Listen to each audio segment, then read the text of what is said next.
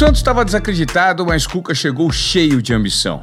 Estava há um ano e meio sem trabalhar, veio para ganhar metade do salário habitual e logo na primeira conversa com o elenco, o técnico previu o peixe na final da Libertadores da América. Ele sabia da limitação do seu elenco e decidiu priorizar a busca pelo tetra da Libertadores. Chamado de bruxo por alguns jogadores, Cuca citava a final da Libertadores como um mantra, a todo momento. E o sonho entrou na cabeça dos atletas desde os primeiros treinos em agosto. Eu, eu falei pro pessoal que nós tínhamos um brasileiro para lutar para ficar entre os oito. E uma luta no mata-mata que nós íamos chegar na final, que era a Libertadores. E eu sempre falei isso para eles, toda vez, toda vez, toda vez. Eu me tornei chato. Para cumprir a previsão, Cuca precisou se esforçar e muito. O técnico ligou para a dupla que entrou na justiça contra o Santos e fez força por um acordo e ajudou na negociação dos dois, com o Atlético Mineiro, que era o ex-clube. O Peixe não só evitou pagar multa, mas também lucrou alguns milhões com as vendas. E aí o que aconteceu? O dinheiro foi fundamental para os salários caírem na conta do time. E mais que o suficiente para o Cuca ter a confiança total dos atletas que decidiram ficar. O Sacha e o Everson tiveram embrólios, problemas. E eu, como treinador, estou chegando agora, eu quero saber. Eu quero saber. Eu quero conversar com, com o pessoal da diretoria, já conversei com alguns. Eu quero poder falar com os jogadores, entender alguma coisa. Eu tô, pô, tô zerado. Eu quero que encham de problema aqui enquanto eu, eu tô zerado. E se eu puder resolver algum desses problemas, quem sabe? O Santos de Cuca tinha as primeiras rodadas do Campeonato Brasileiro para se preparar antes da Libertadores. O técnico usou o mês de agosto como laboratório e escalou quase todos os jogadores à disposição. Os resultados não foram dos melhores, foram irregulares. O Peixe venceu quatro, empatou três e perdeu outros três, antes de voltar a buscar o tetracampeonato da Liberta.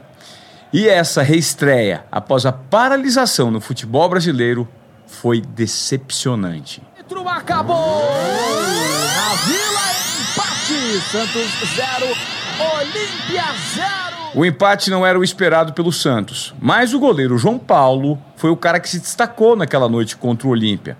Mostrou que poderia ser o titular na Libertadores. Ele começou o ano na quarta opção, virou titular depois das saídas de Everson, Vanderlei e depois da lesão de Vladimir. É, confesso que no comecinho ali eu estava um pouco ansioso, na verdade, eu estava ansioso durante o dia né, para chegar logo o momento de poder estrear. É, se eu não me engano, acho que eu sou o 14 goleiro, se eu não me engano, a vestir a camisa do Santos numa Libertadores, e isso é uma, uma, uma honra enorme. É, defender o Santos numa competição tão importante, onde grandes goleiros defenderam.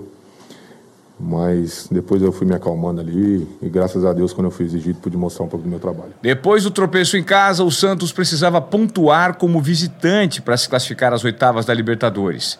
E as viagens em sequência deixaram clara a evolução do novo time de Cuca. Apita pela última vez no jogo árbitro. O Santos está classificado às oitavas de final da Copa Libertadores da América vitória e que vitória para cima do Olímpia! 3 a 2 no Paraguai. Não foi fácil e eu vou te dizer, hein? Esse jogo mostra a cara desse elenco. O time teve dificuldades, mas venceu o Delfim por 2 a 1 e também o Olímpia por 3 a 2 para conseguir a vaga no mata-mata. E olha, a vitória no Paraguai foi emblemática. O jovem time do Peixe virou o placar e mostrou que não era apenas mais um time na Libertadores. Ganhar do Olímpia em casa aqui é raro, é difícil. Basta você ver em Libertadores quantas vezes o Olímpia perde, né? E nós viemos com uma equipe com bastante dificuldade na escalação e fizemos frente, jogamos o jogo, dançamos conforme a música. Deu para jogar, jogamos, não deu, guerreamos e assim é Libertadores. Eu já vim aqui em final de Libertadores jogar com o Olímpia, perdemos 2 a 0, depois vimos louco para reverter lá em BH. E hoje, com esses meninos, a gente fez uma remontada que é difícil. Você sai 1 a 0 toma o 2 a 1 de virada e para ter o equilíbrio para buscar o placar. E tivemos, buscamos, jogamos até o 3 a 2 e depois valorizamos o placar. Né? Sofremos, soubemos sofrer, o que é importante também dentro dessa competição. A esse momento, o Peixe se reestruturava em campo, só que enfrentava grandes problemas fora dele. Quando o Cuca chegou, o objetivo era acalmar os ânimos para melhorar o desempenho do time. O objetivo agora era outro: não deixar que a crise administrativa afetasse os jogadores. O ex-presidente José Carlos Pérez teve as contas reprovadas e sofreu impeachment no Conselho do Peixe, logo no final de setembro, dias antes do Santos se classificar para a Libertadores. E Pérez, quem diria, hein, havia pedido a volta de Cuca, o vice-presidente Orlando Rolo assumiu o lugar dele. O que eu posso dizer para vocês é o seguinte: é, esse negócio de ser o, o, pior presidente da história do Santos é conversa da oposição. Na verdade, é, o que eu sofri foi um duro golpe que eles estão tentando uh, me dar desde o dia que eu assumi. Não sei se é porque sou de São Paulo, é, mas sou santista tanto quanto eles, né? mas quando eu assumi o clube, tinha mais de 900 funcionários, a gente reduziu esse número para 314, 315. Você imagina o quanto você arruma de inimigos, né? E esse tempo todo, dois anos e nove meses no comando do Santos, graças a Deus, nenhum escândalo, né? Nenhum, nenhum escândalo, é, mas contrariei muitos, mu mas muitos é, desejos de pessoas que quiseram fazer parte do Santos lá dentro. Eles queriam emprego, eles queriam o tempo todo vantagens, e então você acaba contrariando interesses e isso prejudicou bastante a gestão. Achado politicamente com José Carlos Pérez, o vice, Orlando Rolo, assumiu interinamente até a eleição marcada para dezembro. Ele prometeu não mexer em nada no futebol nos três meses de gestão mas o fato não tinha como não respingar de alguma forma no CT Rei Pelé. Rolo trouxe o superintendente Felipe Ximenes e o coordenador Márcio Santos sem consultar Cuca e sem consultar os jogadores. Aos poucos, as demissões começaram a rolar. Minha primeira ação foi ontem mesmo. Eu liguei para o professor Cuca, me dou, diga-se de passagem, eu me dou muito bem com o professor Cuca sou amigo dele. Eu, vocês vão se lembrar que em 2018, quando o professor Jair Ventura foi demitido, eu fui um dos gestores que à época fiz força para trazer o professor Cuca, porque a gente precisava de um técnico com o gabarito dele naquela situação. Então eu já tinha um bom conhecimento com o professor e ontem mesmo eu já o tranquilizei acerca da situação política do clube.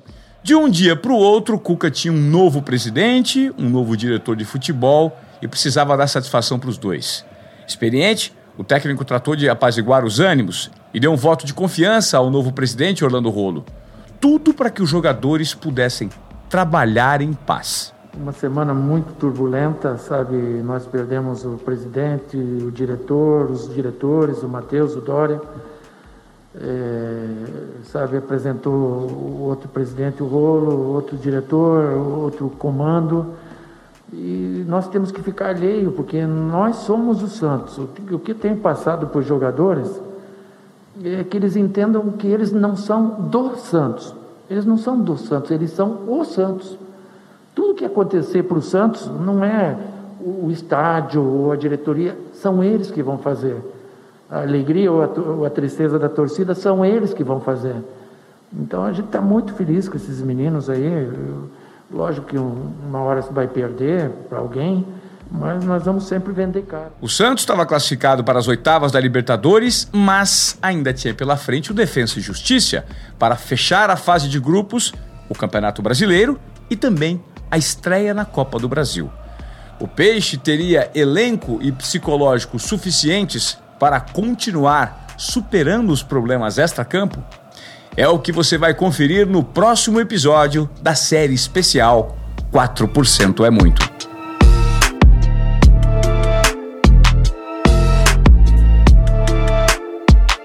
Esta série especial do Qual é Moré é um projeto da Clave com produção executiva de Pedro Montorim. Edição e tratamento de som de Conrado Lima. Arte Alexandre Ferrari. Supervisão de roteiro e textos descritivos Marcelo Filho.